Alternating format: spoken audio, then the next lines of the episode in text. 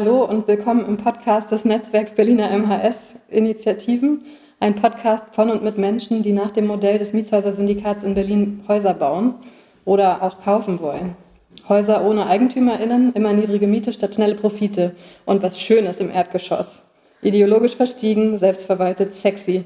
Hier könnt ihr hören, warum Berlin mehr Syndikatshäuser braucht, wie Konzeptverfahren funktionieren, wer alles in Hausprojekten wohnen könnte und was es immer mit diesen Fahrradwerkstätten auf sich hat.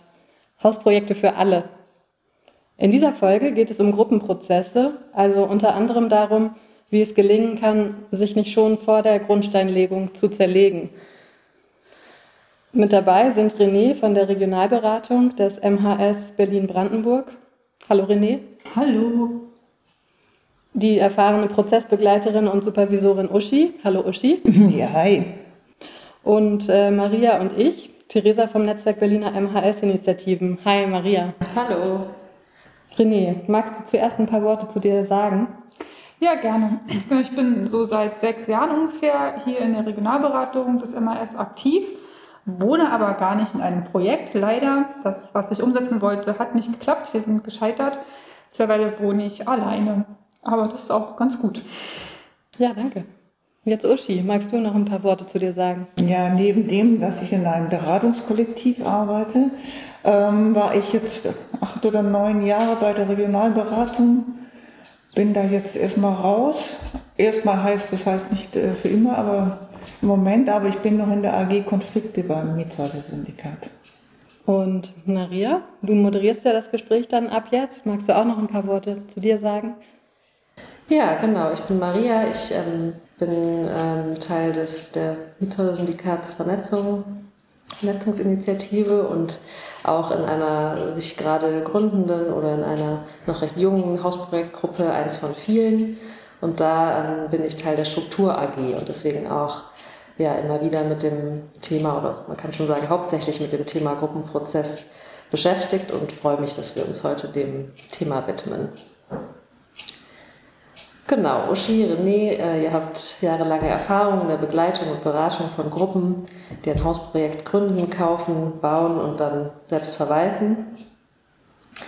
Und äh, René hat mir zur Vorbereitung auf den Podcast einen Text geschickt, in dem es um Gruppenprozesse bei ähm, Syndikatsprojekten geht. Und er beginnt mit dem Satz, wenn Hausprojekte scheitern, dann scheitern sie meistens nicht am Geld oder an den Umständen, sondern an den Menschen, die diese bauen, selbst verwalten und aufrechterhalten wow, das sitzt. Und ich denke, das ist Grund genug, um uns mit dem Thema Gruppenprozess ähm, zu beschäftigen und ihm eine Podcast-Folge zu widmen. Ich bin gespannt auf eure Erfahrungen. Vielleicht beginnen wir mit den Anfängen von Hausprojektgruppen und mit einem Blick auf das, was funktioniert. Unsere Gruppe, eins von vielen, ist in der Gründungs- und Planungsphase und der Weg bis zum Leben im Hausprojekt scheint noch lang. Meine erste Frage an euch wäre, was hilft nach euren Erfahrungen Hausprojektgruppen, um den langen Weg bis zur Realisierung eines Hausprojekts gut durchzuhalten? René. Ja, äh, das ist wirklich eine mit. Es ist eine schwierige Phase, auf jeden Fall. Ich weiß nicht, ob es nun die schwerste ist. Es äh, gibt dann später auch irgendwie andere äh, Potenziale, sich zu streiten. Ähm, aber klar, dieses äh, Suchen nach einem geeigneten Objekt ähm, ist auf jeden Fall schwierig. Und ich würde sagen, es braucht eine Lust, einfach was zusammen zu machen und ähm, sich gut leiden zu können, Lust zu haben, äh, Themen zu bearbeiten, äh, gemeinsam Ausflüge zu machen, sich vielleicht Grundstücke anzugucken und ähm, ja, sich auf diesen Prozess irgendwie einzulassen, auch wenn er vielleicht ja lange dauert. Ähm, und das zeigt aber auch, dass es viele auch nicht lange schaffen. Also wir beraten wirklich viele Gruppen und die sind hoch motiviert, aber klar, wenn sie zwei Jahre lang nichts finden, wo sie irgendwie ihre Ideen verwirklichen können, dann lösen sich Gruppen auch wieder auf, was auch okay ist. Ähm, oder wandeln sich. Ne? Also ich glaube, da auch eine Offenheit zu haben, dass sich vielleicht neue Konstellationen bilden oder an einem konkreten Grundstück sich eine Gruppe auch spaltet, das ist auch einfach Teil des Prozesses. Ich würde da aber noch einen Unterschied machen. Also du beschreibst eher so Gruppen, die noch nichts haben. Mhm. Ja, aber Gruppen, die schon was haben, da ist eine andere Phase. Ja. Da ist es wie in der Beziehung, rosa-rote Brille, Schmetterlinge im Bauch und irgendwie, ähm, ach, ist alles toll und irgendwie, das packen wir jetzt an und wir machen und so weiter. Und da wird erstmal wie in einer Liebesbeziehung die Unterschiedlichkeiten nicht gesehen oder wollen auch nicht gesehen werden. Und man hat auch so viel zu tun, dass man erstmal das auch vielleicht gar nicht merkt. Ne? Genau. Und auch, ja, auch nicht sehen will, weil wir, wir, wir wollen ja was zusammen wuppen. Ja?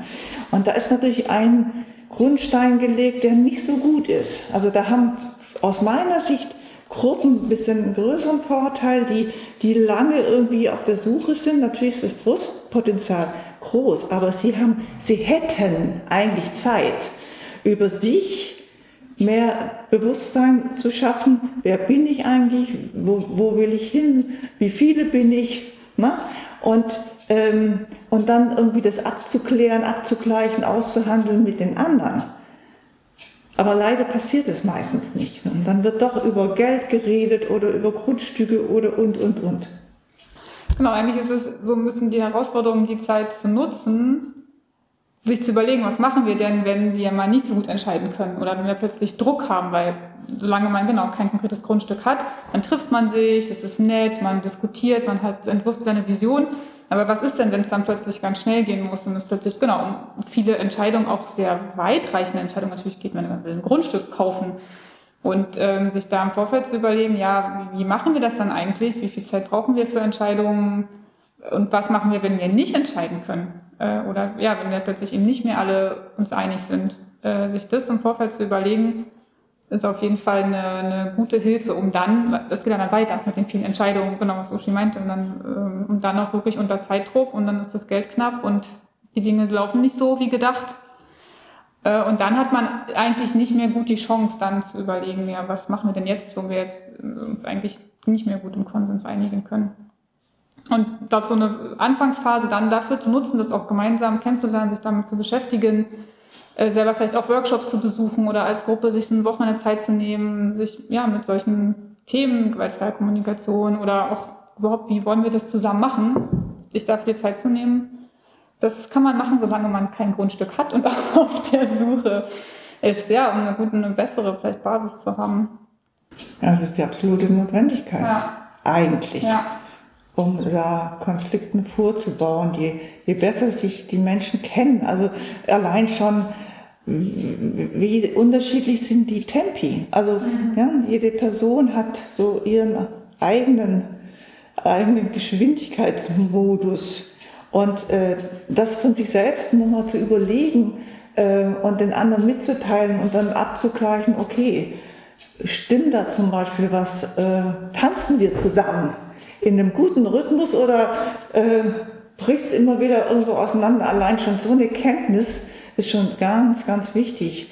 Oder äh, wie viel Nähe oder wie viel Distanz brauche ich eigentlich auch im Zusammenwohnen. Ja, das kann Mensch sich alles vorher schon gut überlegen und irgendwie so sich gegenseitig erzählen und zu wissen, ah, das ist eine, die braucht einfach eher eine Autonomie. Na gut, okay, ist in Ordnung. Ja?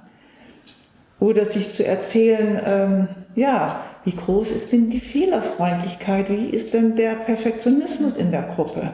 Ja, das zu wissen, äh, ermöglicht deinen Umgang. Vielleicht, hoffentlich, damit. Okay, ja, vielleicht können wir dann schon mal ein bisschen genauer oder ein bisschen konkreter zu diesem großen Fass der Konfliktthemen kommen. Also das äh, denke ich, ist was, was sich jede Gruppe fragt, was wir uns auch immer wieder fragen, wie können wir eigentlich heikle Themen verhandeln? Also wie können wir darüber ins Gespräch kommen? Vielleicht, äh, ja, bevor sie wirklich heikel werden, aber auch dann, wenn sie quasi schon äh, ja, Konfliktstoff bieten. Also ich denke da an das Thema Geld natürlich. Ne? Also wie beschafft man Direktkredite? Wie geht man mit unterschiedlichen Haltungen zu Geld um? Wie geht man mit realen Einkommensunterschieden um? Äh, ich denke aber auch an unterschiedliche Wohnbedürfnisse. Also wir haben uns äh, zum Beispiel jetzt, weil wir uns ja mit dem Thema Bauen auch beschäftigen, gefragt, äh, wie viel Quadratmeter brauche ich, wie gehe ich damit um, wenn andere viele Quadratmeter brauchen oder viel mehr als ich und andere weniger als ich, sowas. Und dann natürlich auch die Unterschiede in politischen Haltungen, ähm, ne, die ja auch letztlich äh, sind, ist ja so ein Hausprojekt auch oft mit äh, bestimmten Idealen, bestimmten äh, Werten verbunden. Und natürlich dann noch das Feld äh, von persönlichen Konflikten. Ne? Wie geht man damit um, wenn, äh, wenn sich äh, ja, zwei Menschen nicht verstehen, wenn sich Lager bilden? Genau, also ihr wisst, was ich meine. Das ist ein weites Feld und mich würde interessieren, was eure Erfahrungen sind äh, mit diesem Thema Konfliktverhandlung und äh, genau, was, was ihr Gruppen mit auf den Weg geben würdet. Was ich schon eingangs sagte, je bewusster ich bin über mich, desto mehr ist es eine Qualität in der Gruppe. Also wenn alle eine Bewusstheit haben, okay, ich habe äh, beim Geld ausgeben wahnsinnige Schwierigkeiten, weil ich bin in Armut aufgewachsen und ich kann, eher das, das Gefühl, ich muss das Geld halten und kann es nicht ausgeben. Nur ein Beispiel. Ja? Wenn das wenn ich das mitteilen kann und andere wissen, warum ich dann so knausrig bin oder eher Bedenkenträgerin bin, dann wissen die Menschen, okay, ah ja, das kommt aus ihrer Biografie her und wir können damit irgendwie umgehen oder können das stehen lassen oder können können sich darauf ansprechen, ähm, was brauchst du denn, um, um mehr Vertrauen haben zu können oder mehr loslassen zu können. So, ja? Und dann kann da irgendwie ein Aushandlungsprozess stattfinden. Also was sehr günstig ist, ähm, sich gegenseitig tatsächlich diese Geldbiografien zu erzählen. Also wie, wie bin ich in meiner Biografie eben ja, mit Geld umgegangen, was für ein Verhältnis hatte ich äh, wie bin ich aufgewachsen und wie gehe ich heute damit um. Das betrifft auch übrigens ne, mein Konfliktverhalten. Ja? Wir, wir sind ja nicht irgendwie äh, plötzlich äh, ganz tolle neue Menschen, wenn wir in einer Gruppe auftauchen, sondern wir haben alle unseren Rucksack auf dem Rücken. Das sind ganz viele verschiedene Muster und die prägen uns, die prägen unser Verhalten. Wir haben ganz viele Triggermomente, das heißt, ähm, wir gehen, wenn irgendwas auftaucht, wenn, es bei uns irgendwelche Verletzungen gab, wir gehen in unseren Triggerpunkt und erstarren oder gehen in Aggressivität, in eine Wut oder was auch immer, äh, in oft ein inadäquates Verhalten für die anderen, weil die überhaupt nicht wissen, was ist denn jetzt los? Ja?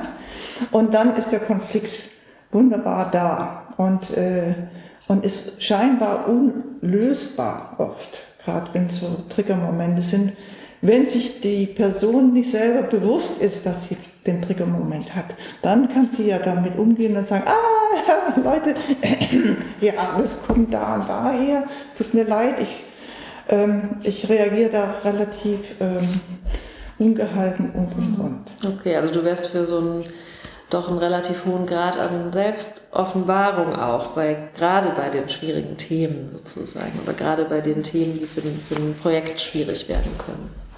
Ich weiß gar nicht, ob man das so konkret an einzelnen Themen festmachen kann. Also ich glaube, dass worüber es am Ende gestritten wird, ist dann irgendwie, keine Ahnung, wo die Steckdose sein soll. Und man fragt sich so, ernsthaft? Das, also das ist, das ist, das ist natürlich nicht das Problem. Aber das ist gar nicht so, dass man jetzt sagen, was ich sagen würde, ja, da, klassischerweise, also natürlich sind so Themen wie Geld oder was du meinst mit, äh, wie viel irgendwie Raum brauche ich oder Nähe, Distanz, das sind natürlich klassisch, an sich klassische Konfliktfelder, aber ähm, vielleicht gerade weil man da anders halt auch rangeht und das gleich von Anfang an anders behandelt, wird es dann vielleicht gar nicht das krasse Thema und dafür kommt irgendwas ganz anderes wo unklar ist oder wo eigentlich die Frage ist, was steht denn dahinter? Und wo dann eher Fragen von auch, ähm, wie viel Vertrauen gibt es jeweils in Leute oder wie sehr wird auch gesehen, was wer macht. Fragen von Anerkennung ist immer ein großes Thema. Und dann ist es eigentlich völlig egal, welcher inhaltliche Bereich das sozusagen ist, ähm, wenn da so eine, genau, irgendwie so Unzufriedenheiten entstehen. Äh, und deswegen würde ich auch sagen, es ist hauptsächlich eine Frage, ja, genau, wie gut kenne ich mich, wie gut kenne ich die anderen, wie sehr schätze ich die, wie sehr mag ich die, trotz ihrer Macken. Und wie sehr kann ich auch mal sagen, du, nee, das, wir haben das jetzt verstanden, jetzt, ne, so, du sagst das jetzt zum zehnten Mal, Also, aber das auf eine Art, dass das trotzdem funktioniert und die andere Person das irgendwie hören kann. Und das ist, glaube ich, wirklich die, ja, die, die Grundlage. Und nichtsdestotrotz finde ich es auch wichtig, sich so einen größeren Themenkomplexen eben auch bewusst anzunehmen, sich die Zeit dafür zu nehmen, das eben auch gut äh, wirklich vorzubereiten, sich zu überlegen, was wollen wir hier besprechen und damit auch einen Rahmen zu schaffen, dass jemand auch eben solche schwierigen, vielleicht biografischen Sachen auch überhaupt ansprechen kann. Wenn es immer nur um so die Zack, Zack, Zack und äh, gar keine Zeit ist, sich eben auch zu offenbaren, kein Raum, dann äh, ist es natürlich schwer zu sagen, oh, ich habe ein Problem da und damit oder so. Und dann, glaube ich, wirklich eher die Frage von so einem, auch da so ein Fundament, was man versuchen sollte zu schaffen für sich in der Gruppe. Und dann kann man, glaube ich, irgendwie wirklich viele Themen auch gut besprechen. Es ist dann vielleicht trotzdem schwierig oder eben gibt einen Konflikt, aber man kann da irgendwie durch und das gemeinsam da irgendeine Lösung für finden. Fällt euch irgendein Beispiel ein oder eine, eine Szene aus euren Beratungen oder euren Begleitungen, die ihr so anonymisiert natürlich vor, äh, die euch dazu einfallen? Naja, ein eigenes Beispiel. Ähm, wir hatten ein Haus besetzt und haben es dann gekriegt und äh, gekriegt, gemietet, aber und wir haben tatsächlich geschafft, ein halbes Jahr lang uns über ähm, wie viel Plakate, politische Plakate darf, darf das Treppenhaus haben wir ein halbes Jahr gebraucht, uns zu streiten. Und darüber wurde aber ganz viel ausgehandelt. Aber also auch dieses ähm, in Hausprojekten ist ein hoher Anteil von Menschen, die eben ganz schwere Rucksäcke haben, weil äh, sie wollen irgendwie aus ihren Ursprungsfamilien raus, was total verständlich ist, und wollen irgendwie in eine andere Art von Familie, wollen gesehen werden. So und das ähm, das wird dann über sowas ausgehandelt. Zum Beispiel. Ne? Über, über so Banalitäten. Das, das kann dann tatsächlich die Steckdose sein oder das politische Plakat im, äh, im Treppenhaus. Wenn, wenn aber Leute wissen, oh, äh, mein Hintergrund, warum ich jetzt gerade so da reagiere, ist der und der, dann kann das tatsächlich auf die Ebene gebracht werden, wo es auch hingehört. Und so wird es immer, sind es so Scheingefechte. Und war das dann zum Beispiel jetzt bei der Plakatdiskussion möglich, von diesem Scheingefecht abzulassen? Oder ist das dann was, was man erst im Nachhinein oft, wenn man so ein bisschen Distanz hat zu den äh, Themen oder den Zeiten, was man dann feststellt? Also vor 30 Jahren war noch nicht so üblich, zum Beispiel eine Supervision in Anspruch zu nehmen. Ja? Äh, wenn wir das damals gemacht hätten, hätten wir uns ein halbes Jahr sparen können. Mhm. Ja? Und äh, heute ist es insofern besser, dass manche Hausprojekte schon so klug sind, dass sie sagen, sie lassen sich von Anfang an begleiten und dann ähm, gibt es schon den Blick von außen und den Spiegel vorhalten von außen, wo dann der, der Gruppe das ermöglicht, irgendwie solche äh, Prozesse abzukürzen und dann vielleicht zum Wesentlichen zu kommen. Ja, also das hätte uns gut getan damals. Ja, das würde ich auch sagen, die, sich da Unterstützung zu holen von außen, das muss ja jetzt nicht wöchentlich sein, aber irgendwie eine, irgendeine Form von Regelmäßigkeit zu schaffen, wo man eben nicht nur die alltäglichen Sachen bespricht und irgendwie, ja, den ganzen, die ganze Arbeit, die ansteht, sondern wo es wirklich nur um einen selber, um die Gruppe irgendwie geht. Sich da das explizit einzuplanen, irgendwie übers Jahr und auch irgendwie klar ist, das machen irgendwie auch alle mit. Wir hatten zum Beispiel von der AG Konflikte, ähm, hatten wir auch die Idee, und das möchten wir jetzt auch mal irgendwo in, bald in den MV reinbringen als Antrag, ähm, dass alle Häuser sich so ein bisschen ein Polster zulegen, um ähm, eine, eine, dauerhafte Begleitung oder zumindest dann, wenn sie nicht mehr weiterkommen, eine Begleitung irgendwie das Geld haben, um das bezahlen zu können und nicht irgendwie, dass es am Geld scheitert. Mhm. Ja, dass das auch ähm, schon ins Selbstverständnis irgendwie reingebracht wird in den einzelnen Hausprojekten.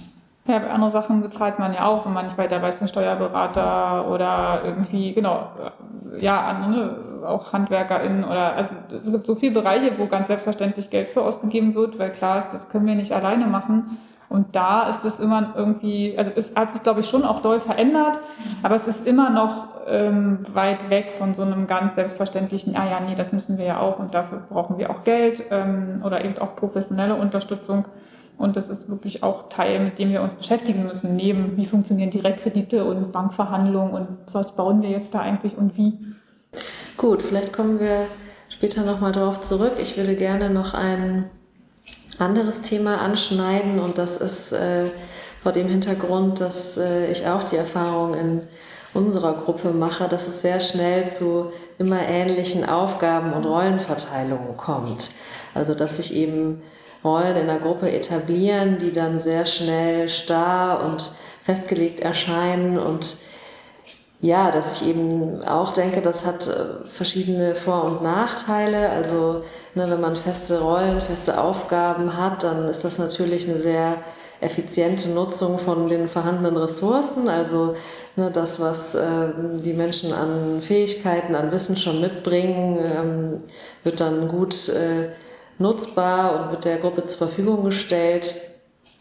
Aber ich denke, Nachteile sind eben dann auch, dass dass es so implizite Wissenshierarchien gibt, dass es vielleicht auch Machthierarchien gibt, dass äh, ja natürlich auch so, dass das Engagement ähm, ist ja auch an Zeit und Ressourcen gebunden, das ist unterschiedlich verteilt, dann bringt sich die eine mehr ein, die andere weniger, dann äh, entstehen dadurch so Schieflagen und ja, ich, ich frage mich dann immer, ist das äh, gut so? Kann man das so äh, laufen lassen oder ist es äh, wichtig, dass, dass da mehr Rotationen stattfinden? Aber dann ist das wieder so viel Aufwand. Also genau, das ist schon was, was, äh, was mich auch umtreibt und da hätte ich auch äh, euch gerne dazu gefragt. Was, was denkt ihr dazu? Was, was sind eure Erfahrungen oder auch eure persönlichen Haltungen dazu? Also, es gibt zweierlei. Also zum einen, äh, was du auch so sagst, äh, jede Person nach ihren Fähigkeiten, das äh, bringt einen besseren Ablauf, äh, einen effizienteren Ablauf auf jeden Fall. Äh, Gerade in der Bauphase oder so, äh, wenn die stattfindet, äh, oder in der, selbst in der Findungsphase ist es ja auch schon so, ähm, macht es auf eine Art Sinn, wenn die Gruppe an sich schon überfordert ist. Und ähm, nur wäre es gut, dann zumindest immer wieder das Ganze, den, die ganzen Prozesse transparent zu machen, zu erzählen, Wissenstransfer, möglicherweise noch Tandems, also dass eine Person, die irgendwie eine verantwortungsvolle Rolle hat, noch eine zweite Person dabei hat, die vielleicht in die Gruppe übersetzen kann. Vielmehr wirklich durch Transparenz versuchen, das ein bisschen flacher zu halten. Die Rollen zu, zu, zu wechseln, also ich meine, in den 70er Jahren gab es ja dieses Modell, da bin ich, in unserem Kollektiv war das nur so, da musste jede Person abwechselnd jede Aufgabe übernehmen. Das hat, hat natürlich einen Sinn gemacht, dass du dann von allen Bescheid wusstest. Aber dann wurde das so unterschiedlich qualitativ natürlich umgesetzt, ist ja klar, ähm, dass das letztendlich nicht haltbar war auf Dauer. Ja, also das kostete unglaublich viel Geld. Und äh, das ist ja nicht immer unbedingt in Hülle und Fülle da. Wieso war das so? Was heißt das? So, wieso kostet das? Naja, zum Beispiel, wir, war, wir waren im Taxikollektiv und wir mussten Autos reparieren lernen und Buchhaltung lernen.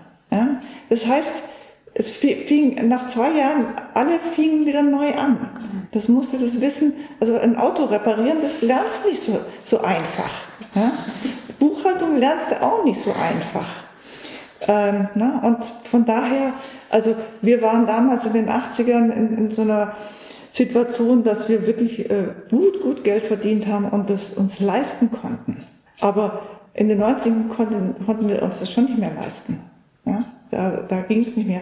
Und deswegen heutzutage ist es so eigentlich ganz schön schwierig. Ich finde es, glaube ich, interessant. Also ich könnte eine Gruppe total gut verstehen, die sagt, uns ist das total wichtig und deswegen genau machen wir das. Und wir nehmen irgendwie die Energie und äh, genau die potenziellen Verluste und das alles irgendwie in Kauf, weil wir uns das einfach, genau, als Gruppe ist uns das einfach extrem wichtig, dass sich da Sachen irgendwie nicht verfestigen.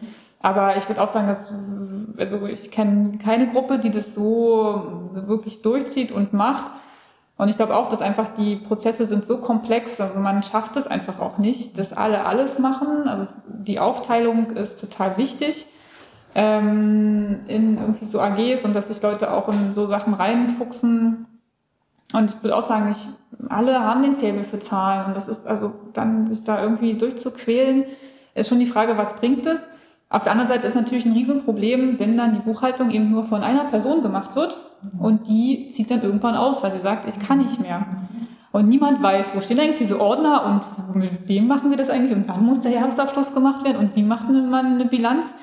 Also das, ähm, das ist ein Riesenproblem und ich glaube aber auch, dass man dem auch nur begegnen kann, indem generell eine Offenheit besteht, dass irgendwie, wenn Leute Lust haben, dass dann eben auch wirklich ein Wissenstransfer stattfindet, wenn neue Leute zur Gruppe kommen, einziehen und sagen, boah, ich habe Bock, das zu lernen, dass sich dann auch die Zeit genommen wird, das auch einer Person wirklich auch zu zeigen und die Geduld zu haben und das auch abgeben zu können. Also ist ja auch die andere Seite, kann dann jemand, der das fünf Jahre oder zehn Jahre gemacht hat, dann auch wirklich sagen, gut, dann wir machen ein Jahr Übergabe und dann machst du das und dann machst du das anders. Aber das ist okay. Ähm, also ich, genau, da über würde ich auch sagen, eine Transparenz, überhaupt ein Wissen, was passiert in den einzelnen Bereichen, wie viel Arbeit ist das auch. Also vielleicht kann man ja auch so Kompromisse finden, dass man mal wie so ein Praktikum macht. Und dann macht man das mal zwei Wochen mit, um auch mal zu merken, krass, was, das ist das alles und das machst du auch noch nebenbei, ähm, äh, dass man da auch nicht auch vergisst, wie viel Arbeit eben doch in einzelnen Bereichen irgendwie drinstecken, weil man von denen halt dann im Zweifel gar nichts mitbekommt. Also das, wenn ich, ist glaube ich schon wichtig, um zu vermeiden, dass so eine, so wirklich sich so ganz starre Hierarchien rausbilden und Leute gar nicht mehr weg können von dem und gar nicht mehr ausziehen. Das können wir, genau, sie können gar nicht mehr weg, weil äh, ohne sie geht's nicht. Also das ist manchmal auch so ein Gefühl, was nicht stimmt immer.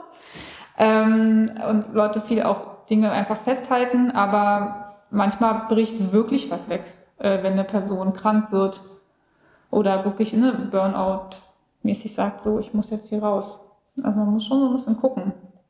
Meine Erfahrung ist leider das Problem eher, dass es doch sehr wenige Menschen gibt, die so eine Verantwortung übernehmen mhm. wollen. Ja. Das Hierarchieproblem an sich ähm, ist äh, irgendwie zweitrangig im Grunde genommen gemessen an dem, dass es zu wenige Menschen gibt, die Verantwortung übernehmen wollen und sich da auch richtig reinhängen wollen und so weiter. Nicht nur äh, äh aus, äh, ich, ich will nicht, ich habe keine Lust, sondern Menschen sind in ihrem Alltag so überfordert, sie haben einen, Job, haben Kinder, haben irgendwie pflegebedürftige Eltern und, und, und, was es alles sein mag. Oder ich habe, äh, mein politisches Engagement ist mir so wichtig, egal. Viele Menschen haben heutzutage wenig Zeit.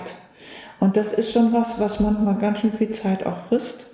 Und so eine Verantwortung lastet ja auch auf einen. Jetzt muss irgendwie das alles noch, äh, irgendwie die Überweisung muss noch getan werden und, und, und. Und mit dem Architekten muss noch gesprochen werden, egal in welcher Rolle die Menschen sind. Es ist unglaublich viel Aufwand. Und das heißt, eine bewusste Entscheidung von, ich mache jetzt die Buchhaltung oder ich bin in der Bau AG und das heißt, ganz viel in meinem Leben ansonsten kann ich nicht machen.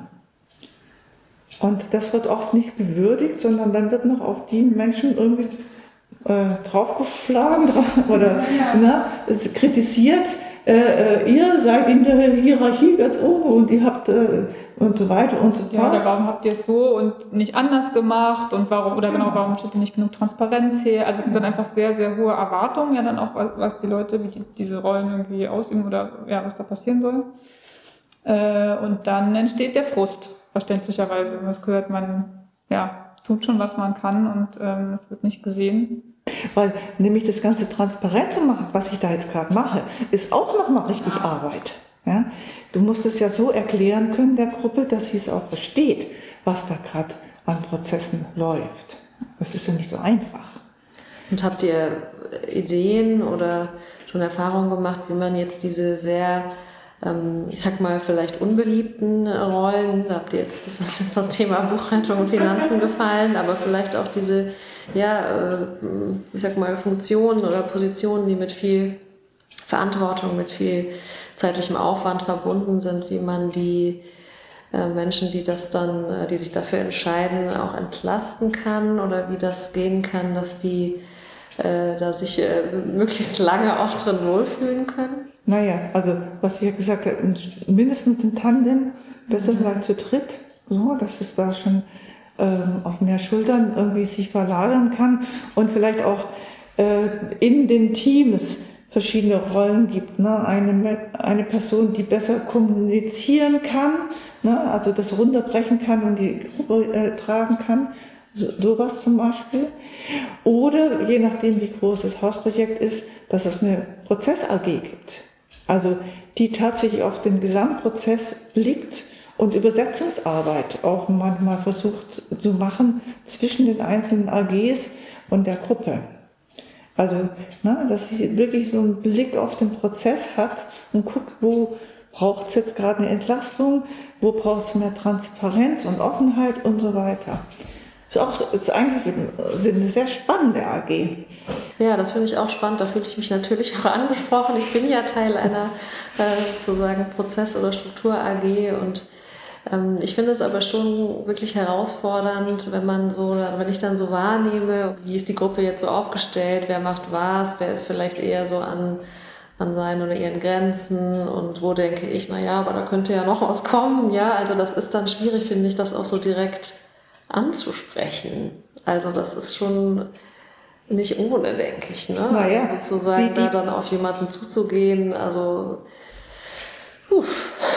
Wichtig ist, glaube ich, bei der Prozess AG vorher in der Gruppe eine klare Rollenklärung zu machen und die Erlaubnis einzuholen. Das und das darf die Prozess AG. Sie darf irgendwie auf Menschen zugehen und fragen. Sie darf das und das. Also vorher die Erlaubnis von der Gruppe abholen, was die Prozess AG alles darf. Mhm. Mhm. Und dann funktioniert es nämlich auch anders. Dann ist das weg von der persönlichen Ebene. Genau, ne? Mhm. genau. Genau. Dann ist es die Rolle der Prozess AG, die ihr als Person dann ausfüllt und nicht du als Maria. Mhm.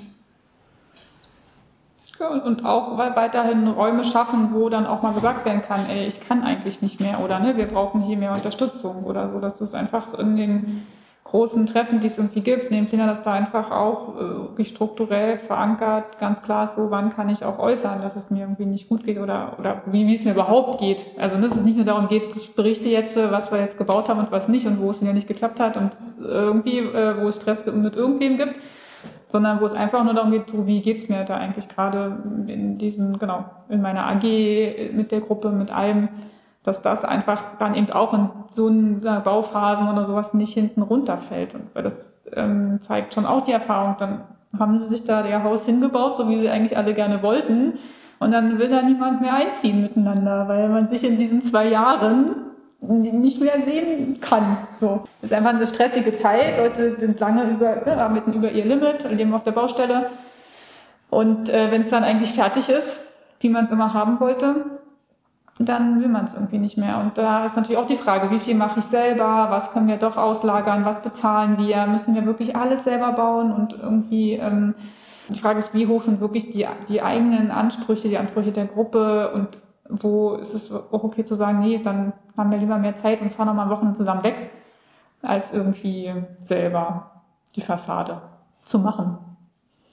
Ist natürlich eine Geldfrage, und das ist ja dann auch das große Problem, was ist überhaupt möglich und wie sehr überlagern auch solche oder so eine Zwänge, finanziellen Zwänge, bringen die dann eben äh, Gruppen dazu, Dinge zu machen, die sie eigentlich gar nicht machen wollen als Gruppe, wenn sie sich irgendwie frei entscheiden könnten. Das ist die große Herausforderung und das äh, bleibt ein großes Unterfangen. Ich finde wenn man so darüber spricht, denke ich jedes Mal verrückt, dass es überhaupt funktionierende Hausprojekte gibt, weil die äh, Chance äh, zu scheitern ist äh, hoch. ist, äh, weil es ist schwer, auf jeden Fall. Es ist äh, super schwer, aber es ist natürlich auch das Potenzial, das zusammen, zusammen zu machen, zu lernen und irgendwie da auch zusammenzuwachsen. Ja, vielleicht äh, noch zum Schluss. Ich hatte ähm, auch, was auch ein bisschen mit diesem Thema zu tun hat, aber auch nochmal auf das Thema so der Konflikte verweist. Ich hatte in äh, dem Handbuch, was du mir gegeben hattest, René, gesehen, dass ihr da so einen Vorschlag gemacht hattet, ähm, und zwar die Methode der Projektpartnerinnenschaft. Also damit ist gemeint, dass Hausprojekte oder Hausprojektgruppen sich in ihrer näheren Umgebung eine andere Hausprojektgruppe suchen.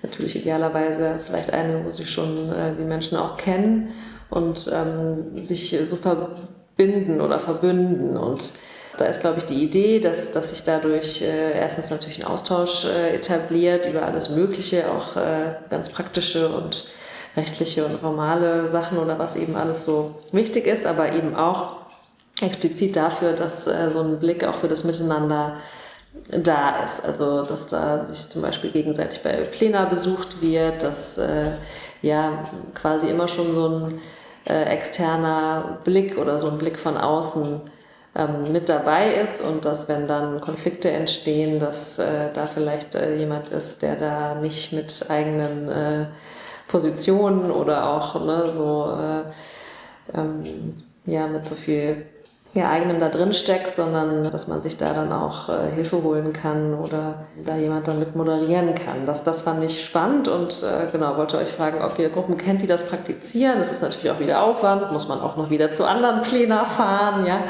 Aber äh, genau, ich fand das eigentlich äh, eine, eine schöne Idee. Äh, damit verbunden vielleicht auch die Frage, ähm, wie ist so die Vernetzung eigentlich zwischen den Gruppen? Also ihr macht ja viel Beratung, also ne, das ist, denke ich, schon was, was etablierter ist jetzt, dass ähm, man sich da Hilfe holt und auf äh, Menschen zurückgreift, die viel Erfahrung haben, was anbieten, aber wie ist eigentlich so die Vernetzung zwischen den Gruppen?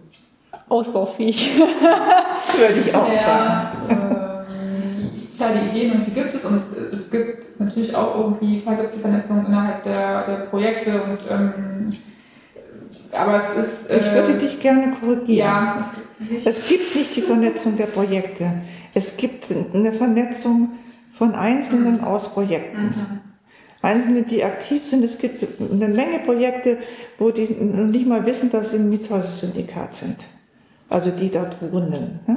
Die da drin wohnen? Ja. Ja, in großen Projekten, also genau, große Häuser, wo einfach hohe genau. Fluktuation ist, da die wissen es nicht mehr. Ja. So. Und ähm, insofern sind es immer Einzelmenschen, die sich vernetzen, die sich irgendwie einen Kopf machen, die äh, äh, immer da sind, wenn irgendein Rat gefragt wird. Es, wir haben auch so eine Beratung, so eine aktive äh, Mailingliste, die sehr aktiv ist, wo wirklich auch alles gefragt werden kann und es gibt immer eine Antwort. Das ist großartig. Also so eine Art von Vernetzung gibt es und das ist toll. Aber das sind natürlich Einzelmenschen. Und das sind nicht Hausprojekte. So, das muss einfach, müssen wir uns eingestehen, dass das so ist. Aber auf der Ebene funktioniert es gut. Es gibt immer wieder Versuche, auch äh, Projekte ähm, zu äh, connecten, ähm, gerade auch neue mit alten Projekten. Im Einzelfall funktioniert das vielleicht, äh, weiß ich nicht genau. Also es ist jetzt nicht, es gibt jetzt nicht den großen Rückfluss, dass man jetzt wirklich gehört, ach ja, jetzt äh, machen die alle irgendwas miteinander. Ähm, und auch lokal jetzt hier auch in, in Berlin oder Berlin-Brandenburg ist es irgendwie auch ähm, wenig.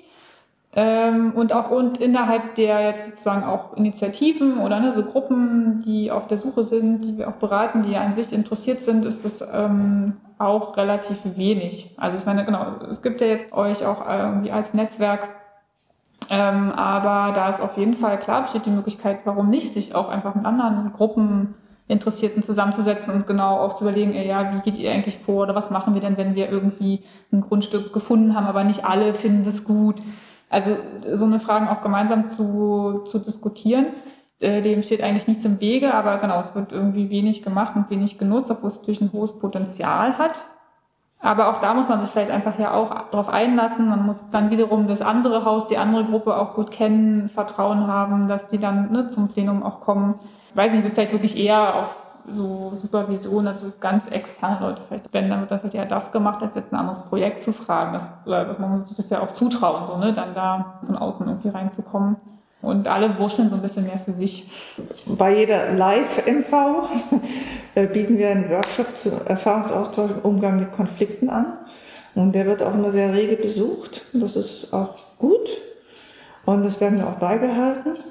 Früher habe ich auch noch ein paar Workshops zu dem Thema gemacht, wo dann die einzelnen, einzelnen Leute aus Hausprojekten kamen. Und ähm, das war auch gut.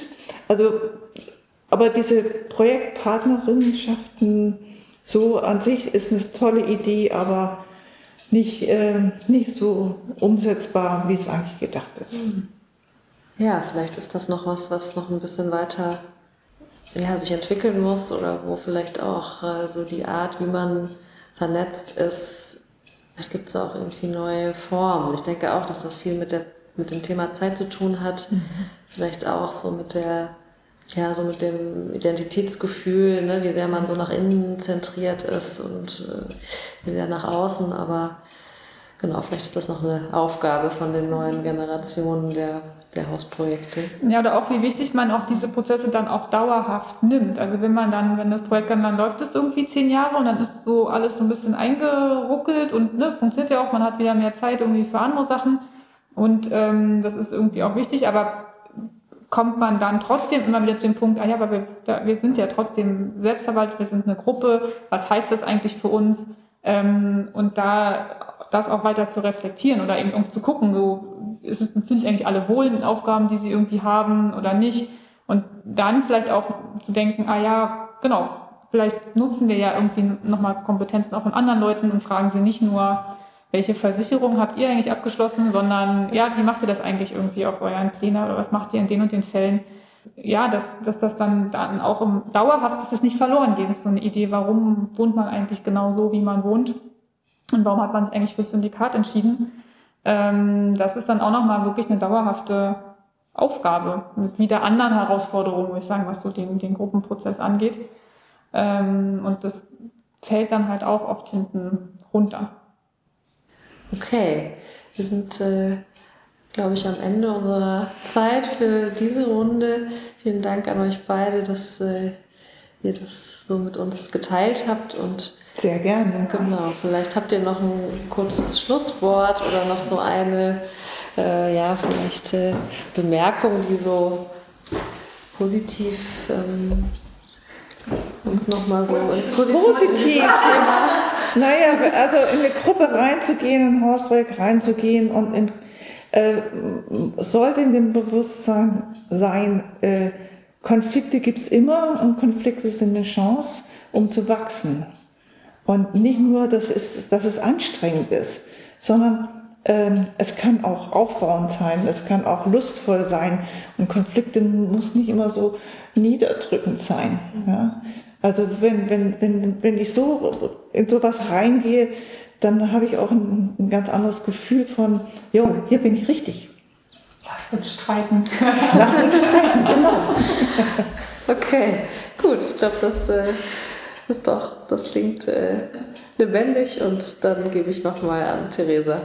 Ja, vielen Dank. Ähm, genau. Meine Aufgabe ist es jetzt noch, die äh, Sachen zu sagen, die man dann am Ende immer so sagen muss.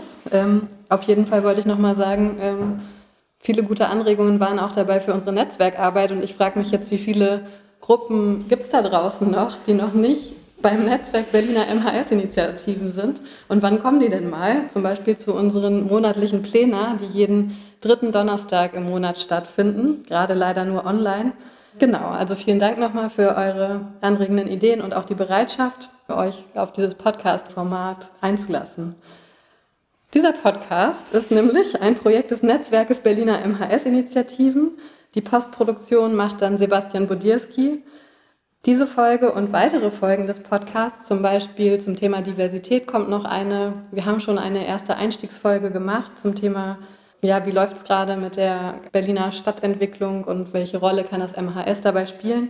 Diese und weitere Folgen findet ihr also auf unserem Blog www.mhs-initiativen.net. Ähm, da findet ihr auch unsere E-Mail-Adresse, wenn ihr mal zu einem Plenum kommen wollt und euch mit uns vernetzen. Und die Regionalberatung erreicht ihr am besten über die E-Mail-Adresse berlin-brandenburg.syndikat.org oder die Webseite syndikat.blogsport.eu. Vielen Dank fürs Zuhören.